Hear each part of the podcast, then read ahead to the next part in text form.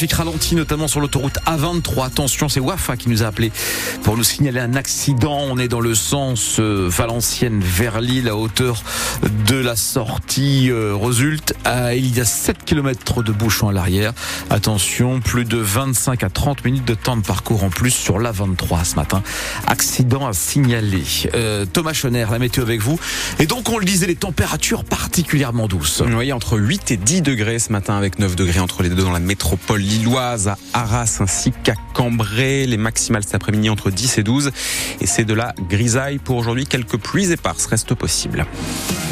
Et Thomas, pour la deuxième année consécutive, la voiture la plus produite en France est fabriquée dans le Nord. Cette voiture, c'est la Yaris Cross. 200 000 unités sont sorties en 2023 de l'usine d'Onin. Si on additionne les chiffres de la Yaris et ceux de la Yaris Cross, le site du Valenciennois a tout bonnement enregistré un record l'an dernier avec plus de 270 000 véhicules produits.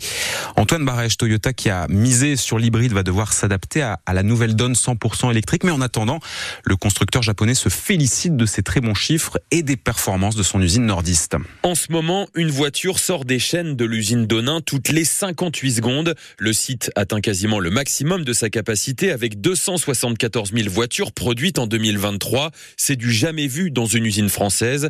Et pourtant, le site d'Onin ne fabrique que deux modèles, la Yaris depuis 2001 et sa grande sœur, la Yaris Cross, sortie des chaînes de montage en juillet 2021. Cette Yaris Cross est la plus française des voitures japonaises. Les sièges de ce véhicule sont par exemple fabriqués à Somain. Mais la marque japonaise a du mal à se projeter dans l'avenir.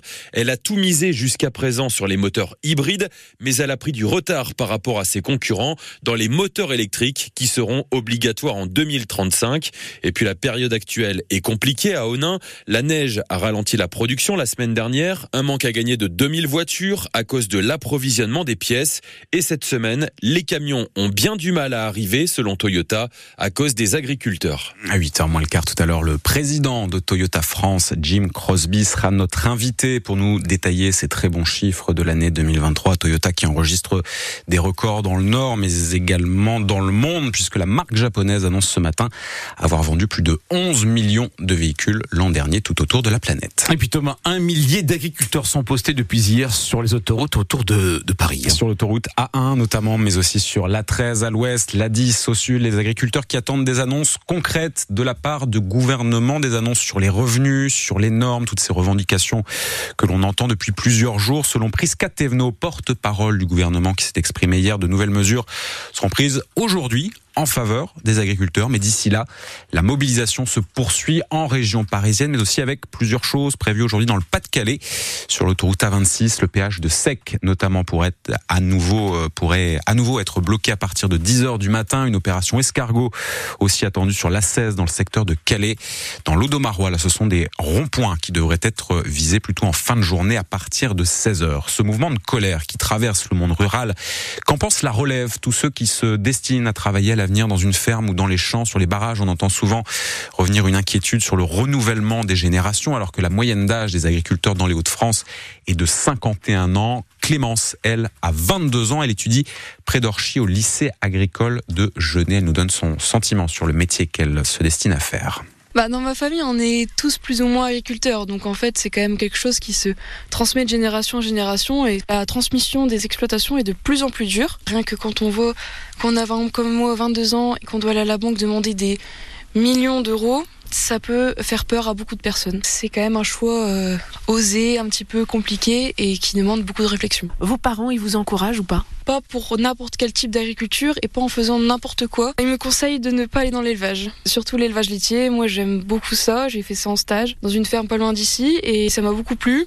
Mais la crise du lait est tellement importante et les investissements et le temps passé et ils disent que c'est pas une, un métier surtout pour une vie de famille. Le témoignage de Clémence, future agricultrice au micro de Claire Checaglini sur francebleu.fr. Vous avez encore un article ce matin qui récapitule les différentes actions attendues aujourd'hui dans la région. Sur le littoral, un homme âgé de 32 ans gravement brûlé cette nuit dans un incendie sur la commune de Dan, selon les pompiers.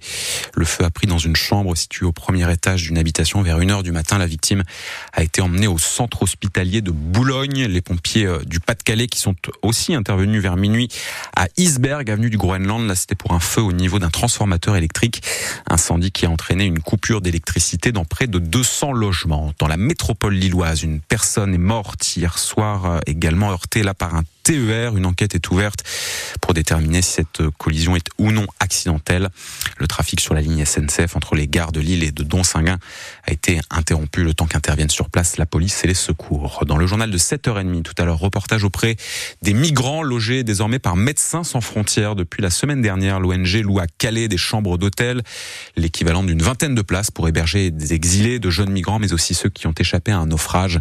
En une semaine, une centaine de personnes ont pu être logées grâce à ce dispositif. L'écho d'ici, ça ce sera comme tous les matins à 7h15.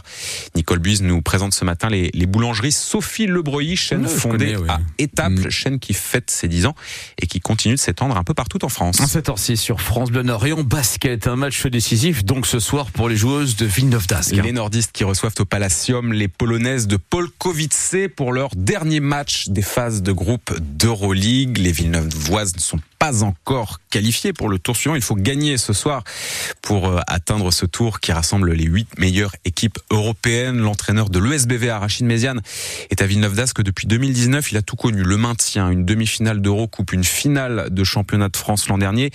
Et selon lui, le match de ce soir, Villeneuve d'Ascq, Polkowice, rentre dans la catégorie des matchs qu'il ne faut pas perdre. Quand on est sportif, euh, d'écrire l'histoire, c'est quelque chose de beau, je trouve, et c'est un challenge toujours euh, très intéressant à, relever. Donc euh, voilà, je pense que si, on le réalise, en tout cas, on pourra être fier d'avoir écrit une ligne de plus dans, dans, l'histoire du, club de Villeneuve d'Ascq. Donc voilà, c'est un objectif. Par contre, il ne faut pas se tromper d'objectif et mettre plus d'importance dans l'enjeu que, dans le jeu. J'ai globalement des filles qui sont des, vraies compétitrices. J'ai pas trop de, de doutes par rapport à ça.